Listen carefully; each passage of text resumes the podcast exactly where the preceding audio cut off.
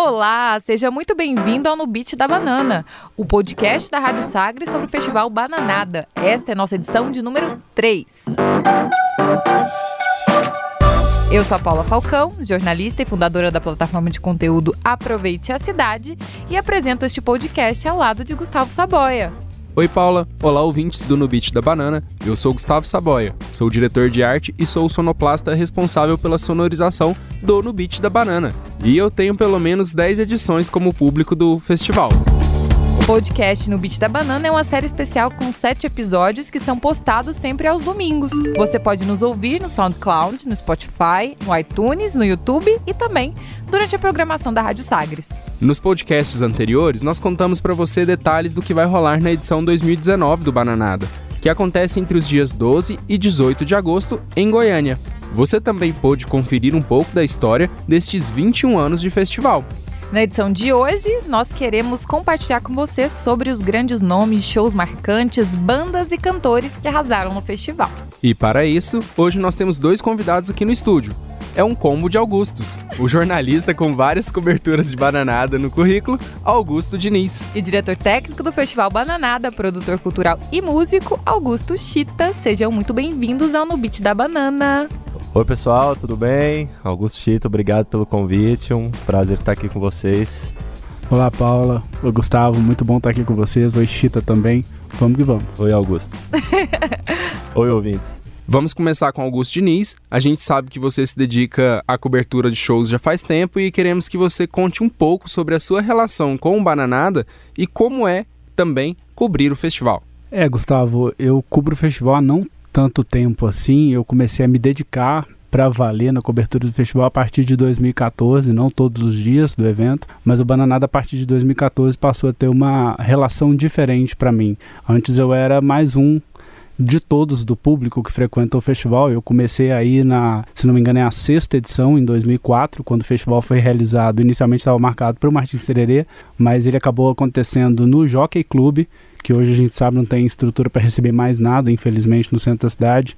E foi uma edição que acabou marcando muito a relação que eu tenho com a música, não só na cidade de Goiânia, mas a música que eu ouço no dia a dia e o que eu acompanho da produção musical, tanto no mercado quanto as bandas que estão no cenário independente. Então, eu acabei crescendo e me desenvolvendo dentro dos festivais de Goiânia, não só o Bananada, mas o Bananada tem sim uma parcela muito importante do que mudou no meu gosto musical e como eu vejo a música a partir dos eventos musicais com a relação que eu tinha e eu continuo tendo com o Bananada. E você, Chita, já são quantos bananadas como público, músico e na organização?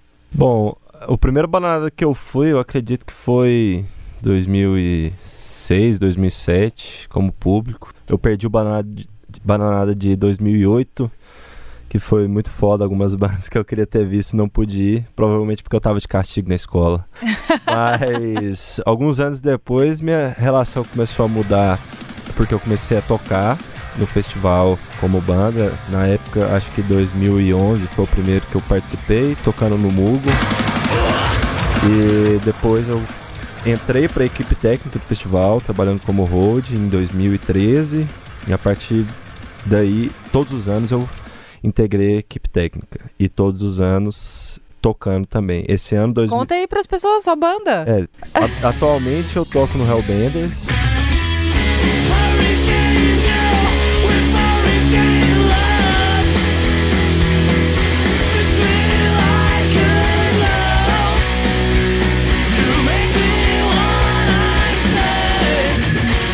Então desde 2014 é, eu toco com Hellbenders no festival todo ano. A gente fez uma, o melhor show da nossa vida foi no Bananada 2014 e um dos mais icônicos shows também foi no Bananada em 2017 ao lado do Black Drum Sharks. Exatamente. Não, bom é o Chito olhando pro Augusto ali, ó, confirmando a data. É, não, porque são tantos anos, assim, são tantos anos já na equipe técnica do festival, tanta banda que passou na minha mão, que eu fico assim, é, aquela banda foi massa, né? Que ano que foi? Nossa, tem que dar uma cavucada, porque é muita gente. É, eu fico imaginando para um músico como é que deve ser, né? Você vê o público ali louco no, no palco, igual foi o show do Hellbender de 2014, numa edição que teve Mudhoney, teve o Fafro Malaska lançando o primeiro disco, Mold Human, já tinha vindo em 2013, mas voltou em 2014, na semana em que lança seu primeiro disco, que alavancou a banda num patamar que ela ainda não tinha, né? Uma banda de Natal, pensa, Potiguares vindo para Goiânia e tendo público lançando seu primeiro disco. You're so nice, he said to them a while ago. E aí a gente teve MC da Rael, foi uma edição fantástica que de fato consagrou o Festival Bananada, infelizmente com a relação que ele teve, que a gente tem de um pouco de amor com o Centro Cultural Oscar Niemeyer, né? Essa coisa de ter o fim de semana inteiro ali no Oscar Niemeyer. Mas for, deve ser, para um músico, deve ser maravilhoso, né? Ver esse tanto de pessoas passando nos bastidores e vendo o seu show também. Sim, nesse festival de 2014 eu tinha 21 anos, eu acho. E, poxa, eu lembro de eu estar trabalhando em um palco e de repente, pô, hora do show. E eu passei olhando pro público, assim, tipo, me preparando ali e tal, eu olhava, nossa, que tanto de gente, assim. é, é, real, sabe? Assim, aí passava, tinha a galera do Fire From Alaska que eu já olhava eles como assim, nossa, essa banda é legal, né?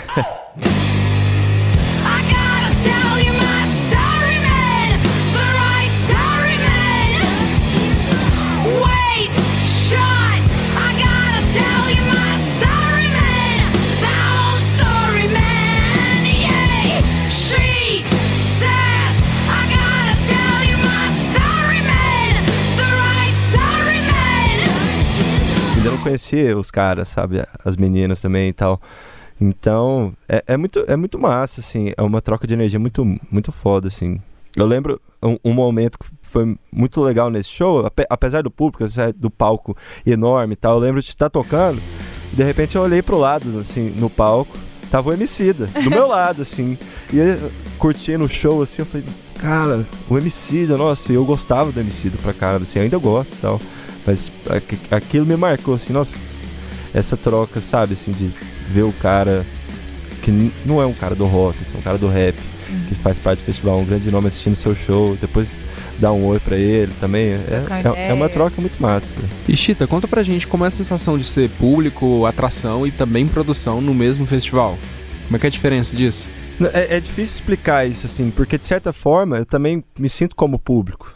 Porque apesar de estar tocando, sabe assim, apesar de ter o um momento no show ali, de estar em cima do palco como artista, né, e as pessoas me verem como artista, eu também me vejo como parte do público. Porque eu sempre fui público e sempre é, quero ver shows, sabe? Então, assim, da mesma forma que eu tô em cima do palco tocando, eu tô pensando assim, nossa, se eu estivesse lá embaixo eu ia estar curtindo, assistindo esse show, sacou? Sim. Então a minha relação é sempre assim, ah, se eu estivesse me vendo, eu ia estar gostando de me ver. E assim, acho que muita gente, quando vira artista, sobe um degrau, assim, que acho que não tem nada a ver, sabe? Eu acho que é, é sempre importante você fazer, fazer a sua parada e também entender que tem outras coisas para você ver, assim, que é o que eu sempre gostei, assim, sempre gostei de ver outros shows, assim, então de certa forma eu sempre me vi como público também. Assim. Gostou de, gosta de ficar circulando. É bom.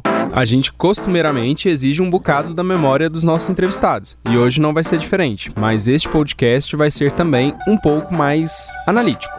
Então agora a gente vai ouvir uma fala do produtor cultural do Bananada, Lucas Manga, que foi ao ar na estreia do No Beat da Banana, sobre como foi a escolha de atrações deste ano. Todo ano a gente faz é, os grandes nomes da MPB e esse ano a gente tem grandes nomes, mas se você for comparar, e eu odeio essa comparação, porque a gente está com nomes menores esse ano e a gente decidiu nesse sentido. Eu acho muito melhor investir principalmente no ano que para a cultura está complicado, com a troca de governo a gente está em, em, momentos de incerteza. Então, se a gente tem é, um capital para investir, eu acho muito melhor investir em cinco ascendentes do que investir em um gigante. Então a gente fez essa conta. Teve alguns nomes que passaram pelo, pelo, pela nossa planilha, que a gente chegou na cotação, a gente chegou a quase fechar, que seriam incríveis para o nosso cartaz, que seriam incríveis para o barulho online, mas que impossibilitariam a gente fazer algumas coisas. Então, por exemplo, não, estou nem sendo indiscreto de falar isso, que eu acho que é, é foi uma construção de line-up, não tem nada a ver com o dinheiro, mas a gente tinha a opção de ou faz Gal Costa ou faz Baco, Duda e Lineker. É. eu prefiro fazer Baco do The Lineker nesse momento, entendeu? Então a gente teve que tomar essa decisão, porque a Gal seria um show lindo, eu ia chorar horrores, ia ser maravilhoso mas é, eu acho que é um momento difícil que a gente precisava agregar. E a gente Pensar a programação, né? pensar a programação como um todo, entendeu? E aí a gente pensar que talvez esses três tenham o mesmo potencial de venda de ingresso e esses três estão com um discurso que é, que é latente de- e falando junto com a gente o que, que a gente tem falado. Então, é, são decisões muito difíceis de ser tomadas. Então, esse foi o Lucas Manga falando aí sobre as atrações e as escolhas que foram feitas para o Festival dois- 2019. E depois de quatro anos aí com nomes de muito peso na música nacional, Caetano, Jorge Benjor, Mutantes, além de Gilberto Gil, o público do Bananada se depara com esse cenário descrito pelo Lucas Manga, né? Como é que vocês avaliam esse cenário tendo em vista este pequeno histórico recente? Paula, o Lucas Manga cita três artistas, né, que estão no line-up como aí atrações principais de 2019 em agosto desse ano no Passeio das Águas, que são Duda Beat, Bacacho do Blues e a Lineker e os Caramelos, né? A Lineker, inclusive, que participou das edições de 2016 e 2017, mas o apelo do público acaba pedindo que os organizadores a tragam novamente. O Baco, eu lembro de ter entrevistado o Fabrício no ano passado sobre a edição de 2018, um pouco antes dela acontecer, a primeira no Passeio das Águas, e era uma vontade de trazer o Baco pelo seu primeiro disco, que já tinha estourado, tinha mostrado assim a força desse baiano no rap brasileiro. Foi uma das primeiras atrações a ser fechadas para esse ano, de acordo com o próprio Lucas. É, e até por não ter conseguido fechar pro ano passado, era bem previsto que o Baco seria uma das principais atrações confirmadas nesse ano. A Duda Beat, pelo que pelo que ela representa hoje para a música brega, para a música nordestina e como ela pegou no meio independente brasileiro e com uma ascensão média no mercado, não tinha como fugir. E quando começam a aparecer alguns vídeos da Daiane e do próprio Fabrício próximos a Duda Beat em festivais que eles vão até para escolher line-up, para ver quais vão ser as atrações, dava para imaginar que a Duda Beat poderia aparecer. Tanto que quando anunciaram a reação do público que já estava esperando foi muito forte com o nome da Duda Beat. Talvez das, das atrações que estão na programação, Duda Beat tenha sido que tenha levantado aí as mais aguardadas e comemoradas quando foi anunciada. Então acho que sim, é, é interessante ter esses nomes. Talvez um nome gigantesco como a Gal Costa da MTB poderia ser bem interessante para o festival, mas ter três opções em vez de uma é mais interessante até pelo perfil do Bananada, que sempre foi um perfil de abertura para novas atrações ou atrações que estão em ascensão no mercado da música. É, mas o quanto que esses nomes importantes que a gente traz aí antes são importantes para sedimentar o festival e ajudam ele a ganhar notoriedade e autoridade? É esses nomes que eu- a gente trouxe antes, Gil, Caetano, antes desse cenário que a gente está vendo em 2019. Jorge Benjor, os nomes de grande peso da MPB. Mutantes. muda um patamar, né? Eu concordo muito com um dos podcasts que já foram ao ar, quando o Fabrício fala que o Caetano Veloso no Palácio da Música no Oscar Neymar em 2015 mostrou que realmente o Bananada vinha para impactar. A programação do Bananada a gente pode até tratar ela como um pouco megalomaníaca. Eu acho que ela ficou grande demais, até seja uma dificuldade do festival em segurar a força e o, o tamanho que ele ficou, até por isso talvez alguma dificuldade financeira aqui e ali, e agora há um- um- uma cobrança dos organizadores pelo público, vamos manter essa- esse tamanho, mas de fato ter esses grandes nomes da MPB falar, opa, peraí, o público que não acompanha os artistas que não são tão grandes, vem uma oportunidade de chegar ali cedo, pegar um bom lugar e acabam sem querer esbarrando com um artista ou outro que estão crescendo e pode ser que saiam dali, por exemplo, igual ano passado. O cara foi ver o show de 40 anos do Refavela do Gilberto Gil e convidados. E de repente ele esbarra com Francisco Elombre, aquele show super animado, super pra cima, e fala: caramba, que banda é essa? Eu vou procurar. E pode ser que numa próxima edição ele vá ver uma banda parecida com Francisco Elombre e não precise necessariamente de ter o Gilberto Gil para estar lá. Eu acho que é uma, é uma estratégia bem acertada para trazer um outro público que não o original do Bananada e fazer essa mistura. Pegar o Baco do rap, pegar a Duda Beat do Brega, da música nordestina, pegar um João Donato, que é da MPB, do jazz, casar com uma Tulipa Ruiz, que é uma cantora de MPB, mas que é de médio para grande alcance. Então você consegue puxar públicos de vertentes diferentes da música. E Chita, eu queria saber um pouco da sua visão de dentro, assim, dessa mudança que está ocorrendo no festival esse ano. Eu, eu concordo com isso que o Augusto falou, assim, dessa questão de, de mesclar grandes nomes com nomes é, em, em ascensão. Assim, de você trazer o público que veio ver um artista grande e acabar esbarrando com um artista que muitas vezes não conhece ou já ouviu falar, mas não teve uma oportunidade, assim, de ver um show. O, show é uma coisa que emociona. Né, assim, muitas vezes você escutando na sua casa, você não vai ter a emoção que você vai ter no show. Por exemplo, é, o Baiana System, a, a primeira vez que eu vi, eu mesmo eu não, eu não, eu não conhecia. Já tinha ouvido falar, assim, aquele lance igual a Duda Beat esse ano pra mim. Eu não conhecia, eu ouvi e falei, ah, é legal pra caramba tal. Tô ansioso pra ver o show dela. Quando eu vi o Baiana System, eu fiquei assim, meu Deus, o que que tá acontecendo na minha vida nesse momento? Sacou? Foi uma coisa de outro mundo, uma coisa que eu não, não conhecia e acredito que o festival proporciona isso pro público, sacou?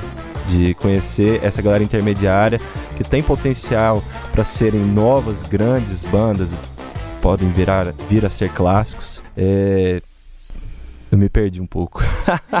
Mas é, o que eu quero dizer é isso: que as pessoas podem vir a conhecer essas bandas e essas bandas podem crescer cada vez mais com essa oportunidade. Assim. Porque o trabalho delas também é muito, muito potente, né? E, muito. E pertinente para esse momento Sim. da música que a gente vive. Sim.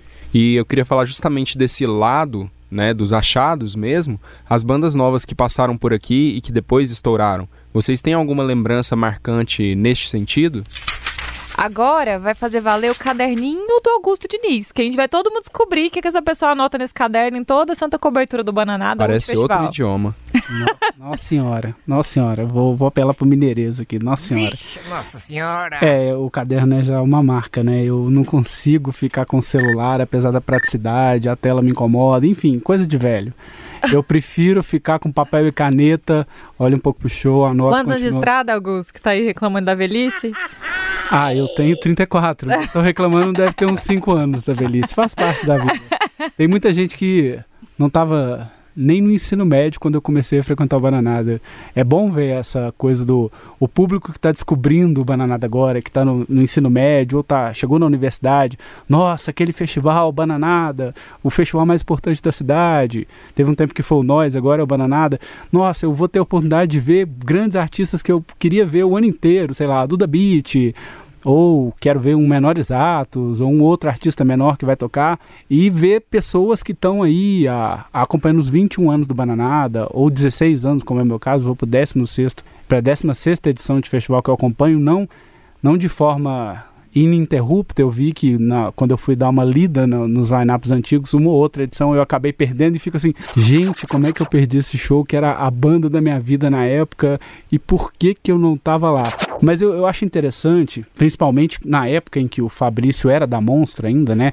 Léo Bigode, Márcio Júnior, Fabrício e Léo Razuc estavam juntos na organização, tanto do Goiânia Nós quanto do Bananada, e houve uma opção a partir de 2006, que a gente teve quatro ou cinco edições a partir de 2006, que o Bananada ficava focado nas bandas goianas e bandas em ascensão, e o Goiânia Nós trazia bandas do cenário alternativo e bandas internacionais que já estavam maiores dentro do mercado. Então a gente viu uma época que a gente tinha NEM, Barfly, Valentina, o próprio Black Darren Shocks cresceu dentro do Bananada, fechando no meio da programação virou headliner. O Overfuzz já pegou uma fase mais para frente, o Hellbenders aconteceu isso também. A gente teve é, várias bandas que viveram essa, essa coisa do Bananada de ter oportunidade de, em algum momento, tocar ali embaixo às quatro da tarde, às cinco da tarde, e de repente estavam tocando uma e meia, duas da manhã fechando o dia nessa coisa de vamos valorizar os artistas goianos. Claro, vieram outros como Fafra Malasca também, que tocou num horário mais ruim em 2013 e veio para tocar num horário mediano para já caminhando dentro da noite para um público maior. A gente tem sim algumas atrações que tiveram essa oportunidade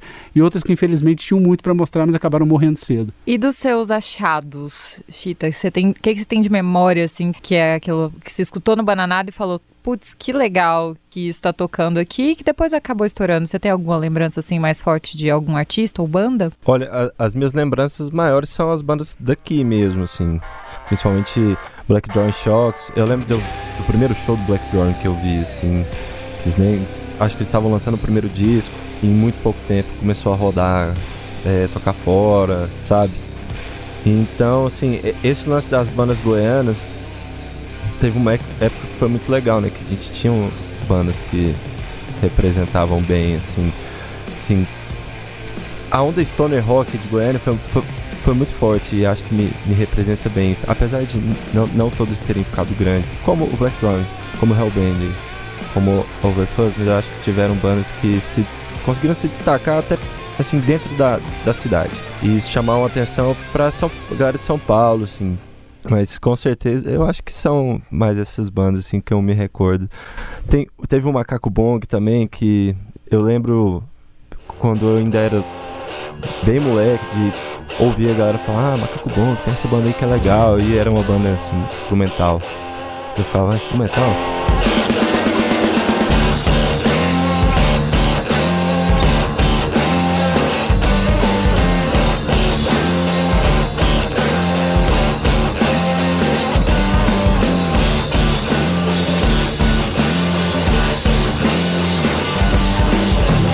É bom, será? E aí, com pouco tempo, eles começaram a dar um super rolê, assim, e virou uma, uma bandaça. Pode não ter sido uma super banda, mas com certeza foi uma banda que tem uma visibilidade muito legal, assim.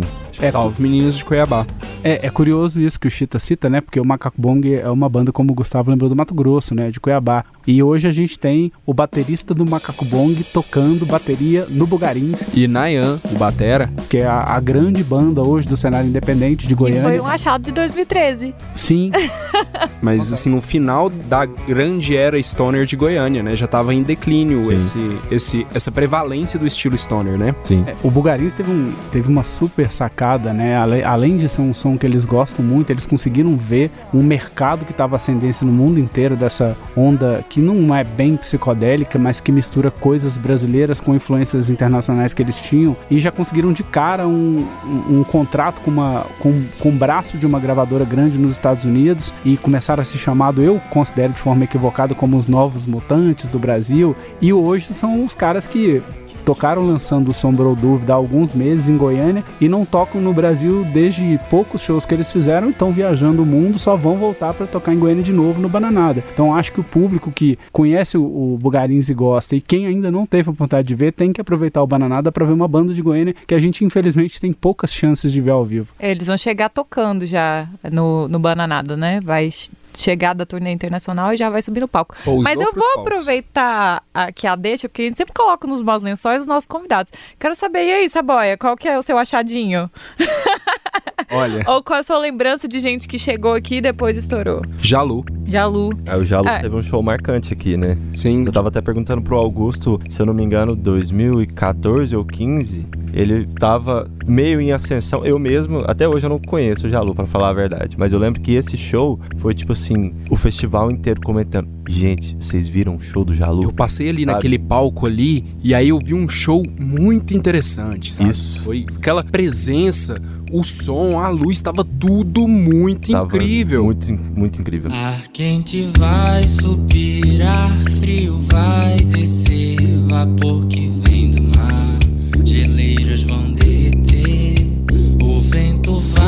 soprar, tudo pode acontecer, as nuvens vão se condensar e depois vão dissolver é, aquele show de 2015 foi, foi realmente interessante. A gente tinha um, um Jalu que ainda usava um cabelo comprido, cortado em cima com a franjinha, uma identificação mais amazônica, né? Que é da, da origem dele. Hoje ele mora em São Paulo. E é, é curioso, né? Essas, essas relações. O próprio Jalu vem das relações que o Bananada vem fazendo ao longo do tempo. Essa coisa do o Macaco Bong, o Inayan, que saiu do Mato Grosso, vem tocar com o Bugarins é, em Goiânia. A gente tem, por exemplo, o Carlos Miranda, que era um produtor musical antigo, que trabalhou na revista Bis e fez uma relação muito grande com, com, com o Fabrício Nobre, quase que eu não lembro o nome do Fabrício, ele cometeu essa no WhatsApp, esqueceu o nome do fundador do festival, mas enfim.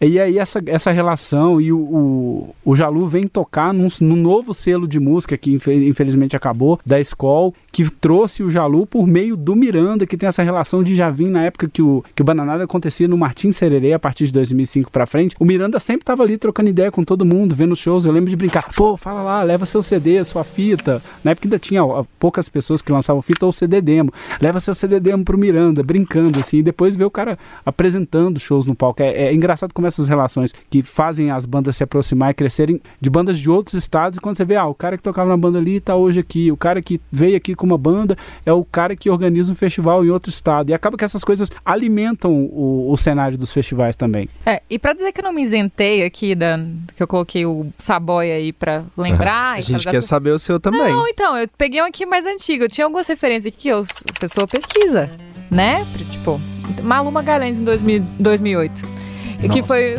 Ela vê. Estourou assim um mês antes de tocar no festival. Primeiro show dela fora do eixo São Paulo, né? Foi, eu acredito que sim. Eu lembro da galera tirar foto e tal. A gente até tava. Eu trouxe os Augustos pra cá.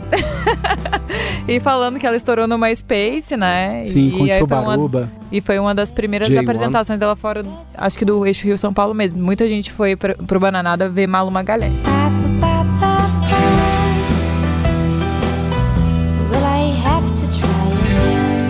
Curioso que essa, essa foi uma das edições que eu não acompanhei na integridade. Eu acabei não vendo esse show da Malu Magalhães. Eu não sei o que é a Malu Magalhães adolescente, pré-adolescente, tocando pra um público totalmente estranho pra ela ali, né? O público do Bananada não era um público tão receptivo. Eu espero que tenha sido uma experiência E boa não pra foi, ela na de época. fato. De fato não foi, porque é, se você vê comentários em blogs da época, na web ainda, você vê pessoas que tratam a Malu Magalhães como se ela fosse um efeito de momento e que logo iria passar e um comentário bem sóbrio que, que eu gostei de ler foi alguém comentando assim parece que ela provoca muito porque ela é adolescente e traz muitas referências É, o que é um equívoco, né? Porque o ano passado a gente viu, por exemplo, em São Paulo, no feriado de 15 de novembro, ela tocando no palco principal do festival, do Pop Load Festival, ao lado do Tim Bernardes do Terno. Tá com tudo ué. Sim, a carreira dela continua. Quem a criticou naquele momento, e eu via meu irmão ouvindo em casa e falava assim: Ah, não acredito que você tá ouvindo essa É. adolescente chatinha. Hoje até eu olho pra carreira dela e falo: Nossa, ela tem coisas interessantes de fato.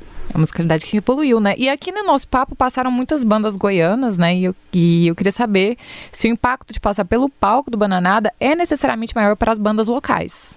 Olha, eu, eu acho que é, é importante numa, no, num quesito assim. Acho que as bandas daqui, a a gente se vê sempre como menores do que as bandas de São Paulo, por exemplo, sabe?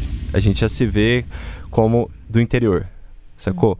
Então, a primeira grande oportunidade que as bandas veem é tocar no Bananada, sacou? De tipo assim, vão ter bandas de fora, vão ter grandes artistas, vão ter produtores, então assim, vira meio que uma, uma grande chance mesmo. Então assim, tocar é muito, é muito importante para as bandas. E assim, não é fácil tocar, até porque a curadoria, ela é bem, né, assim, é um, é um pente fino muito, muito grande. Então assim, eu acho que é, é importante sim, é um degrau importante para as bandas e se esforçarem para estar lá, sabe? É, é uma mola, im- acaba que é uma mola impulsionadora, né? As bandas vêm os festivais e pensam, nossa, o dia que eu tiver num Bananada da vida, o dia que eu tiver num festival grande de Goiânia, eu vou ter a oportunidade de tocar para um grande público. Tomara que eu não toque às quatro da tarde, mas é claro que só de estar lá e poder falar pros amigos, falar pro meu pai, pra minha mãe, pô, vamos levar a galera pra ver que eu tô tocando num negócio importante, que de fato isso aqui mesmo que não dê certo, vai marcar parte da minha vida. Eu acho que isso é, é, é super saudável a banda sonhar com um dia tocar no Bananada assim. É, eu, eu, ano passado, eu vivi essa experiência de, de tocar no festival com uma banda nova. Porque além do Hellbenders, eu tenho uma banda que chama Frieza, que é uma banda nova. E ano passado, a gente tocou duas vezes. Eu, eu fiz um showcase, né, que foi na, na Oxbox, e a gente tocou no- na, na arena principal também, no Passeio da- das Águas. E a gente foi exatamente esse caso. A gente foi a primeira banda. E, assim, não tinha muita gente, assim, assistindo o show. Tinha, o quê? Umas 20 pessoas? Augusto tava lá? Já tinha chegado, Eu Augusto? tava lá, cheguei no início da segunda música, se não me engano, era encruzilhada, né? É, encruzilhada. Sempre foi. e, e- mas o grande lance foi que, apesar de. É, é o grande lance que eu tava falando assim, da, da janela que é o festival. A gente tocou no horário que não tinha muito público, etc e tal. A gente já sabia disso. Porém, só do nosso nome tá no festival, no meio da semana a gente teve um contato com um cara de Portugal que veio com uma banda, a, a dupla dos. Poxa, agora me, me, me deu um Agora branco. Vai ser o momento branco que vocês vão botar É, algum BG vai- chato. Não, a gente vai Ah, colocar o nome colocar. agora. Ermo, o nome da a dupla. Ermo, que é uma dupla de música eletrônica, super legal de Portugal. E aí, eu- em um dos dias do festival, a gente transitando, o cara olhou pra gente assim: Ah, vocês são o Frieza. Sim, somos o Frieza. Ah, legal, eu ouvi o som de vocês e tal. E já veio assim: Pô, eu tenho, eu tenho um festival lá em Portugal, eu gostei do som de vocês, a gente podia ver. Então, assim, sabe, Oportuniza. é, é uma oportunidade que toda banda acho que é, almeja ter, assim, de nossa, será que eu tocando no festival, será que vai ter gente? Será que eu vou conhecer alguém? Será que alguém vai ouvir o meu som, alguém de fora, alguém importante que vai me dar uma oportunidade legal? Então acho que é uma puta janela, sim. É, e essa pergunta é até uma deixa para o nosso próximo podcast, já que a edição 4 vai trazer a visão de bandas e músicos locais Spoiler. Spoiler. sobre o festival. E a gente vai dar um tempo aqui na conversa, ouvindo um destes grandes nomes que passaram pelo Bananada. Mas antes, nós vamos fazer uma pergunta para vocês dois pensarem. Vai lá, Saboia. A gente quer que vocês dois escolham os top 3 shows que vocês viram na história do Bananada. E por quê? então vamos de música enquanto vocês pensam. E essa fui eu quem escolhi, então agora no Beat da Banana, pra gente relembrar a Bananada 2016, em que todo mundo subiu no palco para dançar. Aliás, quem subiu basicamente foi Mina, Jorge Benjor com Gostosa. gostosa,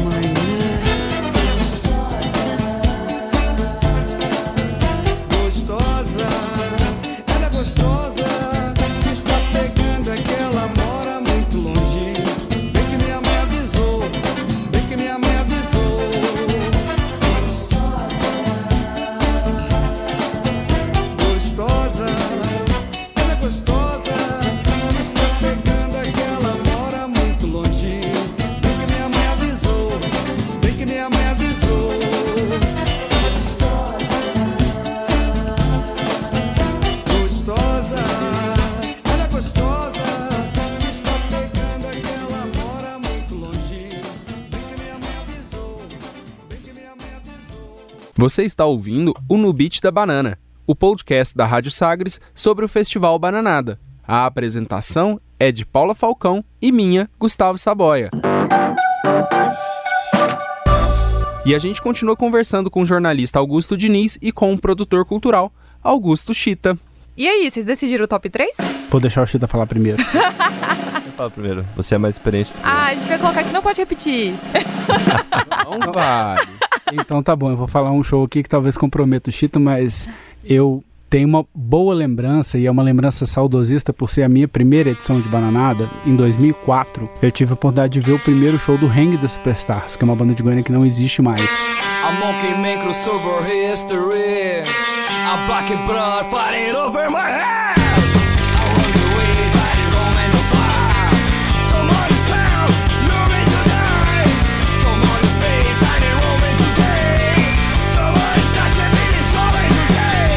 A gente não pode nem falar que era uma das melhores bandas em qualidade musical, em eficiência, em notas, em letras, mas era um show tão enérgico, era um punk meio new wave, uma coisa meio maluca no palco. E aquela roda louca, eu, eu tinha 19 anos na época, né, meu primeiro bananada, e eu ficava olhando aquilo e falava, caramba, onde eu tava que eu perdi toda essa maluquice dessa movimentação que eu não via de show enquanto eu não podia sair de casa ou não estava frequentando esses festivais. É, o outro show Vamos intercalar, vai um aí, Chita. pode ser para ficar mais justo, vai. É, porque aí se repetir, vocês vão e trocam já. Aí eu danço, né, na verdade. Ah, não, você começou primeiro. Tá bom. É, eu vou passar já lá pra frente, pra 2016, quando teve o show do Jonathan Gatti, que foi um show que me surpreendeu. É, nessa edição eu já, já fazia parte da, da técnica do festival, e aí me apareceu esse cara, tipo assim, é, eu- não vou tocar aqui em cima não, eu vou tocar lá no meio da galera.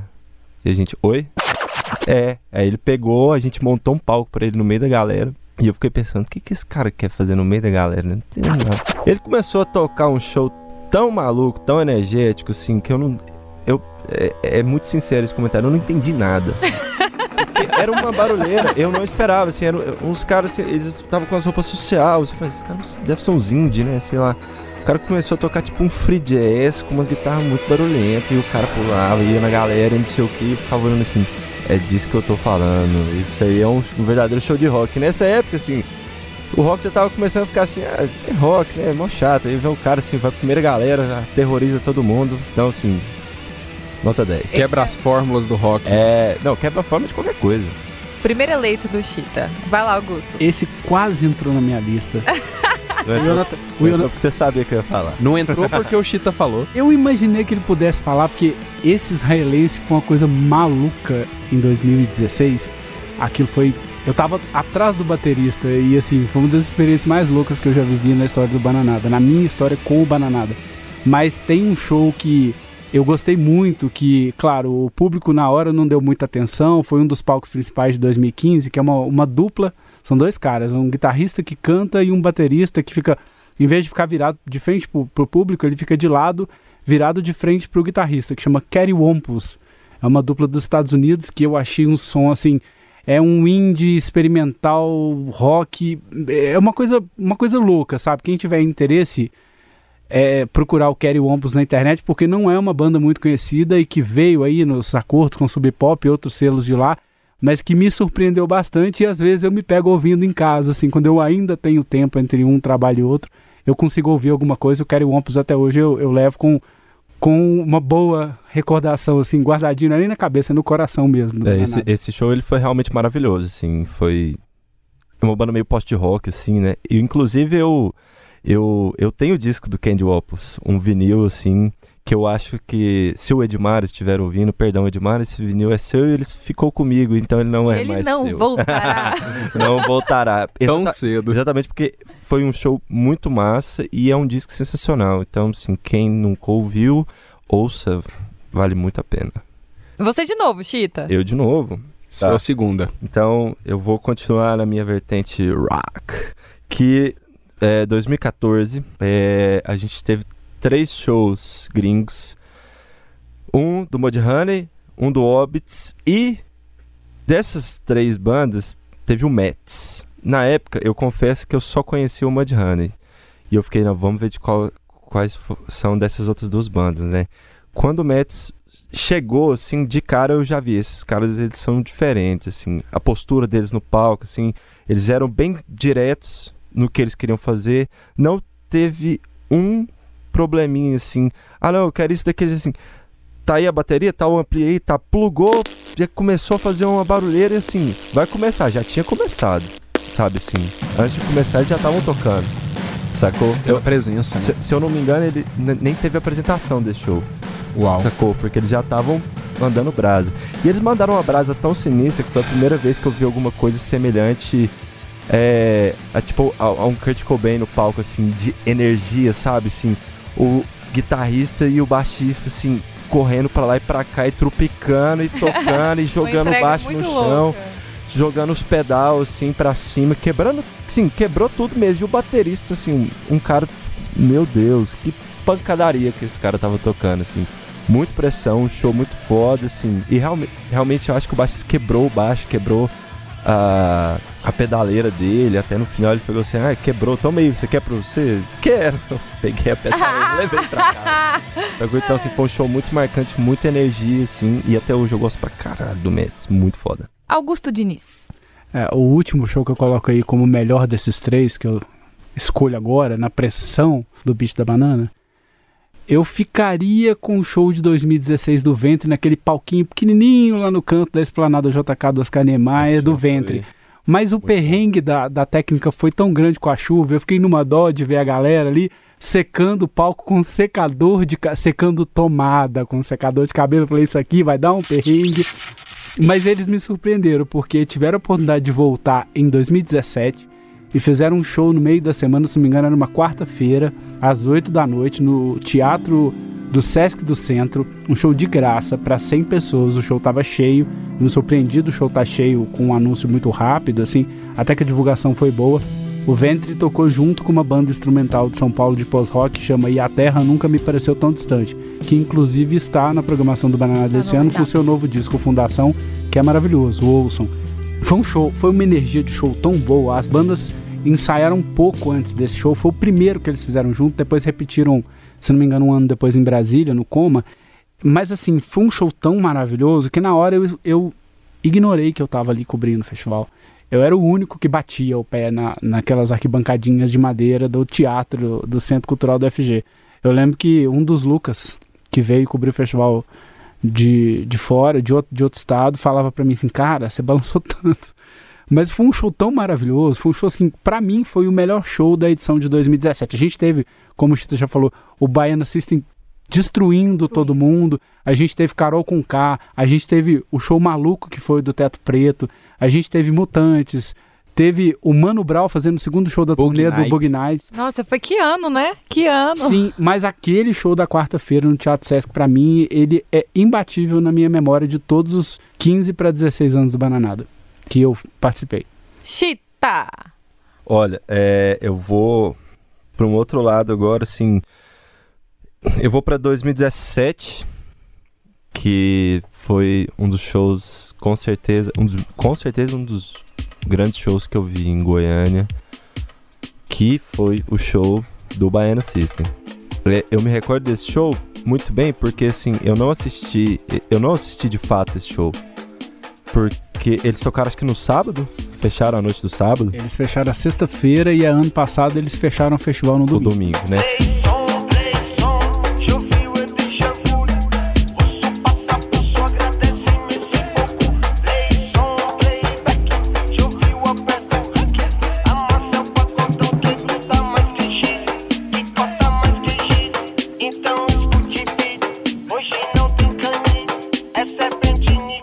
Eu só lembro, assim, de eu estar muito cansado na hora do show do Baiana System e eu tava doido pra ir embora.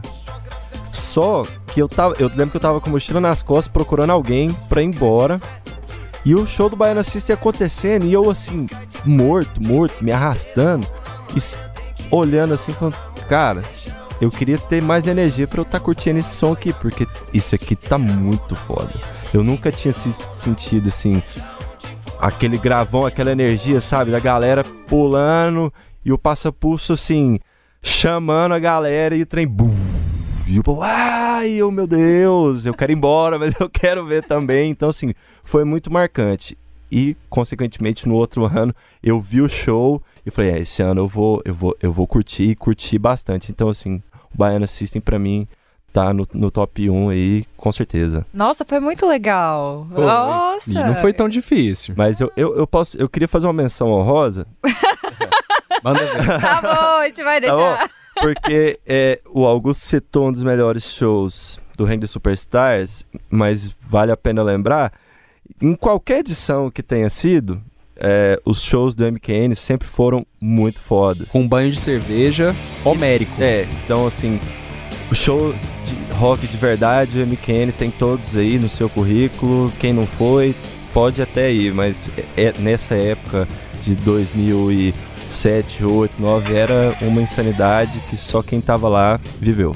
Chita, você tá querendo confessar que no ar que você é um filho do MQN, é isso? Ah, Você é um filho do MQN? Melhor mas que nada. é ninguém, isso não é um segredo pra ninguém. Nunca escondi isso. nunca escondi, nunca vou esconder. Ai, vai lá, reformula aí, Saboy. Deixa você Tá. reformular e perguntar. Tempo, 5 segundos. Então, vocês citaram bastante banda gringa e músicos de fora que vieram aqui no, nos bananadas. Bananadas da vida. É, nas bananadas que vocês já, já viveram e tal, mas teve algum outro que não, que não citaram ainda que marcou também muito a, muito a relação de vocês com o festival? Teve um show de soul, acho que posso considerar como soul, de uma cantora britânica que chama Kua Naru, que tocou em um dos palcos principais, que foi uma das coisas mais esplendorosas que eu já presenciei no Bananada dessas edições grandes, megalomaníacas, que o festival começou até a partir de 2014, 2015, no Centro Cultural Oscar Niemeyer. If love had a sound, this would be that sound. Love. Mm. Love. Yeah. We would be the band to play it. Uh, my ghetto butterfly flew away from me. I wait patiently by windows and doorsteps. Play make believe as my tears pour chest. Won't succeed to breathe if not the air of you. Surely there has never been a shade so blue. A stank attitude, so not mad at you. Not a magnitude to encompass the latitude of my love for you. No space or time compatible. Uh, what do I have to do? What do I have to do? Ooh, my friends say I got it bad for you. I do, but there's nothing in this world I'd rather do. a potência da voz dela, o charme no palco, a forma como ela conquistou um público que não conhecia nada da carreira dela e a grandiosidade que ela conseguiu expandir o seu trabalho na esplanada e conquistar a galera que estava na frente do palco é algo impressionante. O show da Kuanaru me conquistou assim, mesmo não sendo uma artista que eu acompanho muito e que eu ouça, saiba muito da carreira, é, é um show que de fato eu não tenho como esquecer. E pra vocês, Chita? Olha, é um show que pra mim foi marcante. Dois. Um foi é, o show do Jay Massis, que apesar de não ser, de eu não ser um grande fã de Dinosaur Jr., a questão dele ter subido num palco, ele um violão e um pedal de fuzz, isso me chamou muita atenção, assim. É, foi muito ousado, eu achei. Na época eu não entendi muito bem, mas hoje eu, eu, eu vejo como, assim, um, um grande show exatamente por sair fora da caixa. Eu gosto quando as coisas saem fora da caixa, então esse show me marcou bastante. Outro show que me marcou foi o Mondo Generator de 2013. Que é, era o, o baixista do, do Caio, né? O Brent Bjork também na bateria. Então, assim, na época eu nem era tão fã de Caio, mas foi um, um, um baita show de rock que eu vi, assim, que me, me marcou bastante. É, pra quem não conhece, era o baixista do Queens of the Stone Age, que na edição de 2001 do Rock in Rio ficou pelado no palco e saiu preso, deu mal confusão. Eu, infelizmente, perdi esse show, eu não estava em Goiânia, eu tinha viajado, mas eu me arrependo muito de ter perdido. Assim como eu arrependo muito de ter perdido um show de uma banda brasileira de Belo Horizonte, o Dora, quando voltou dos Estados Unidos com uma outra formação, tocou no Bananada de 2006, no Martin Sererê. E eu, infelizmente, não fui. Tocaram várias músicas do Diesel e eu queria morrer, porque é meu disco favorito deles. Antes de ter o problema com a marca de calça jeans e tive- ter que mudar de nome nos Estados Unidos. Agora o show do Jay Massis eu vou discordar um pouco do Chito, porque ele é um show que causa uma controvérsia muito maluca. O cara sobe no palco, anda todo devagarinho, cheio de problema na coluna, ele senta numa cadeira, pega o violão, mete uma distorção de guitarra no pedal, a coisa mais caixa de abelha pro público. Não dá pra entender nada que ele tá tocando, que ele tá cantando. Mas esse é o. Mas você sabe quem é que tá no palco, e aí ele termina de tocar, fala good night, sai do palco. E eu tenho uma história curiosa desse dia, porque eu tentei entrevistar o Mass depois do show. Ele passou do meu lado, fingiu que não ouviu o que eu falei. Passou, voltou da escada do camarim, fingiu que não ouviu o que eu falei, saiu andando devagarinho, entrou na van e foi embora. E eu fiquei com cara de tacho, do tipo, putz, não rolou. Mas acontece. Não, e o que dizer de Lee Ranaldo? Eu só consegui ver o primeiro show, aquela maluquice do segundo dia, que ele pendura guitarra, balança, toca. Eu queria muito, eu vi os vídeos e fiquei, nossa, por que que eu não tô aqui?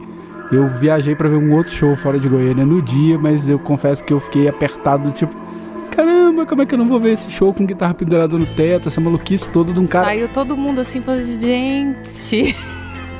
É, agora Bananada reúna o Sonic Youth de novo e os tragam pra cá, já que vocês trouxeram já baterista, guitarrista, traz todo mundo, por favor. Formação completa. Sim. Tá, eu vou falar com o Augusto de novo, que eu quero saber. É, aí é uma pra cada um diferentes. Augusto, o que que faz um festival ser bom musicalmente? Nossa, quer me apertar, né? Eu só faço pergunta boa. um festival ser bom musicalmente, pra mim ele tem que me atrair ao ponto de eu ir. Agora, eu acho que a diversidade de, de estilos, de artistas que chamam público, é uma coisa interessante de se ver do lado da plateia, assim, você ir ver um artista que você gosta muito e ter a oportunidade de ver coisas que você não ouviria durante a, a sua rotina diária normal, ou você não colocaria numa playlist de um, de, uma, de um aplicativo de streaming de música.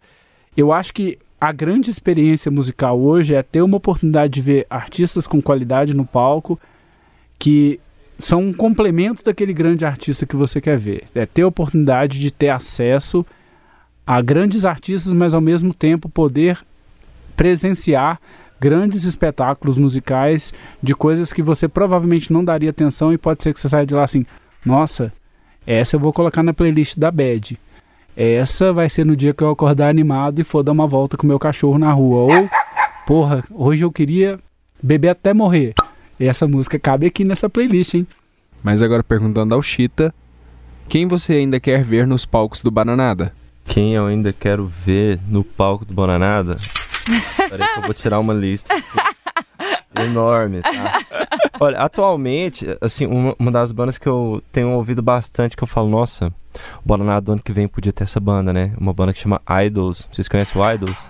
Eu acho que eu conheço o Idols. O Idols, Eu acho que eu conheço aquela pessoa, né, que não lembra o nome das coisas. o Idols é tipo uma nova banda punk que, que tá surgindo aí, tá tendo uma visibilidade massa, que tem uma temática assim, só tem cara na banda e eles descem a lenha nos caras. Tipo assim, não, não sejam machistas.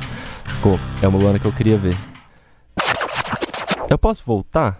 Você pode acrescentar se quiser pra voltar, fazer o que você quiser. Dá um loop. É porque é muita banda, cara, assim, pra. pra, pra- Eu não conheço o Idols. Eu pensei que eu me confundi. Eu não conheço É, também. eu, eu, eu, particularmente, eu gosto de bandas que quase ninguém, ninguém gosta e pouca gente conhece. Por isso eu queria ver. Tá bom. Certo. Então, olha, eu queria ver o Idols, eu queria ver. Eu queria ver o Mastodon no Maraná. Gente, é uma pergunta muito, muito complexa.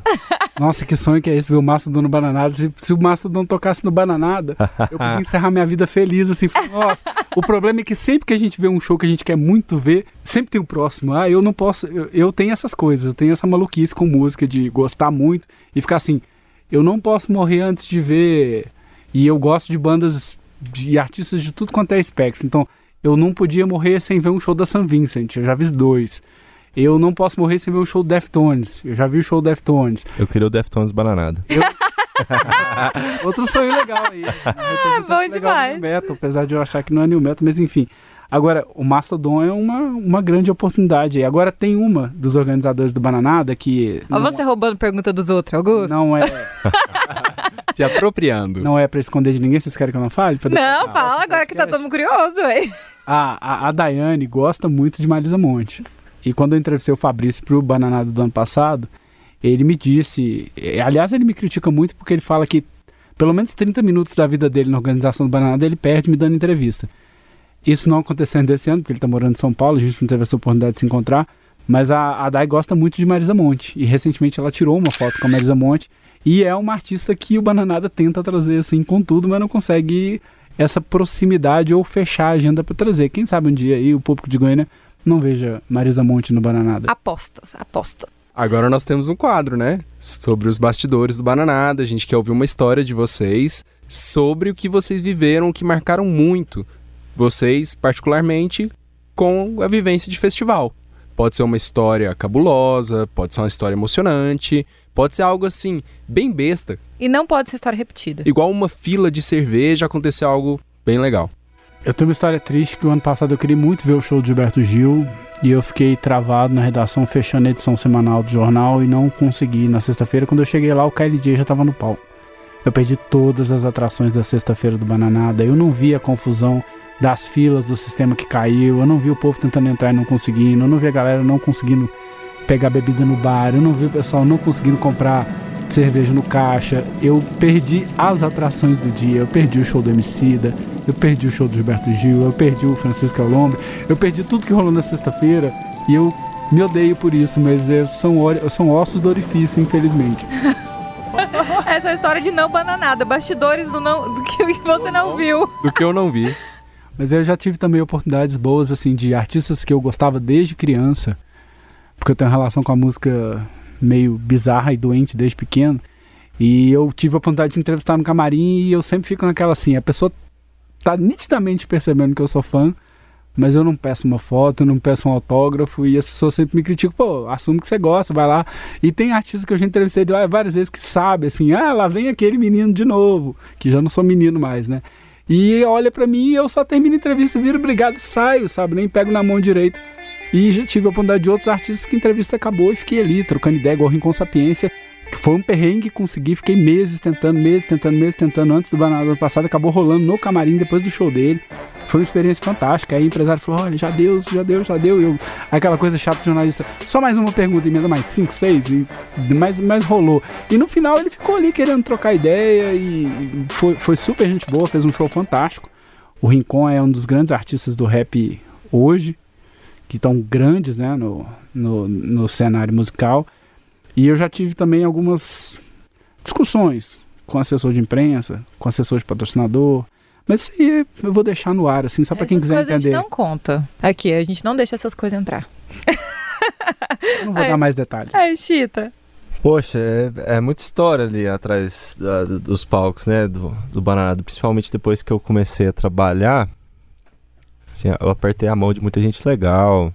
Tive a oportunidade de conversar com muita gente legal. Teve, eh, como eu contei a história do MC assistindo o show do meu lado, o show do Hellbenders do meu lado. Teve uma que foi muito legal, assim, que quando o Planet Ramp veio, é, eu tenho um amigo daqui de Goiânia que ele é chegado do, do Formigão, que é o baixista, né? E ele virou pra mim e falou, cara, o Formigão ele é muito fã do Hellbenders. É, vamos lá pra você dar um oi pra ele. Eu fui, cheguei, assim, me, o que eu vou fazer, né? Aí ele me apresentou e Formigão, pô, daquele jeito meio carioca, assim, né, tal. Pô, sou do Hellbenders, mó legal, gosto pra caramba, tal, parabéns. Eu, nossa, que massa, né, assim, nada demais, mas isso pra mim era tipo, pô, velho, sabe, um, um velho aí do rock me, me elogiando, assim, era pra eu estar lá, não, deixa eu tirar, me dar um abraço aqui e o cara me elogiando, muito legal. Teve uma vez, teve um show também do Martim, que era da Pitch, não é? Guitarrista da Pitch, eu acho. Foi a mesma coisa, assim, eu lá no palco ajudando ele e tal. Aí conversa vai, conversa vem. Ah, não sei o que, eu toco no Hellbenders. Pô, tu toca no Hellbenders? Que legal, gosto demais da banda, sabe? Essas coisas assim. São pequenas coisinhas que me, mar... me marcam, me marcaram, assim. Pequenas grandes coisas. É. É. Eu gosto dessas coisas pequenas. O Martim, o Martim, inclusive, esse show de 2016 do Bananada, né, que ele fez solo, ele e a Isso. banda, antes dele entrar pra, pra Pitch, ele era guitarrista do Cascadura, Hum. da Bahia. E o Cascadura tocou, se não me engano, uma ou duas vezes no Bananada, pelo, se a minha memória não falhar, né, na primeira década dos anos 2000. E era um dos shows legais também. E essa, essa coisa que você contou do Formigão do, do Planet Champ, na edição de 2004, ele veio com uma banda carioca que chama Monstros do Ula Ula, que inclusive voltou há pouco tempo, lançou um disco novo pela Monstro Discos. E eu tava vendo o show do Felipe Seabra, que fechava um dos dias do Bananada, do Pleb Hood. Ele não tinha autorização para usar o nome Pleb Hood, tava uma disputa judicial, então ele botou o nome da banda dele, Edu Rebelp, que era Pleb Hood de trás para frente.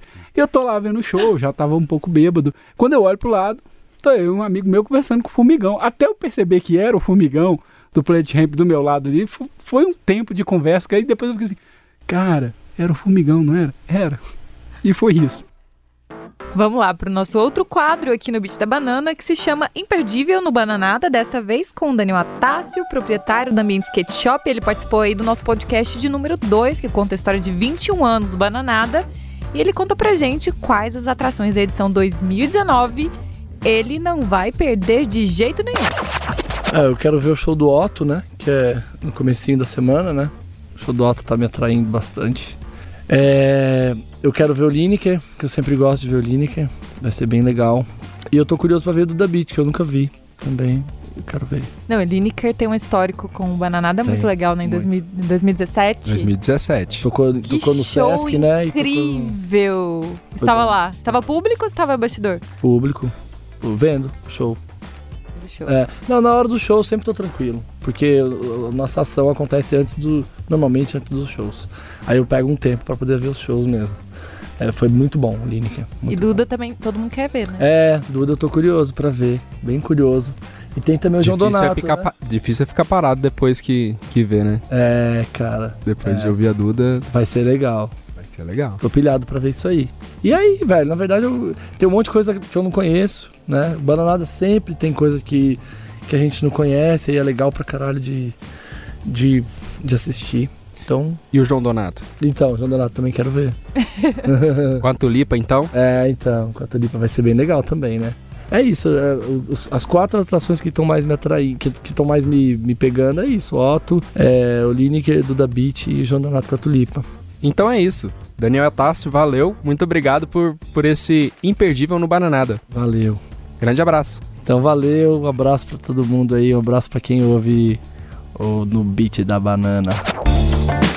Estamos chegando ao fim desta edição, que é a terceira do No Beat da Banana.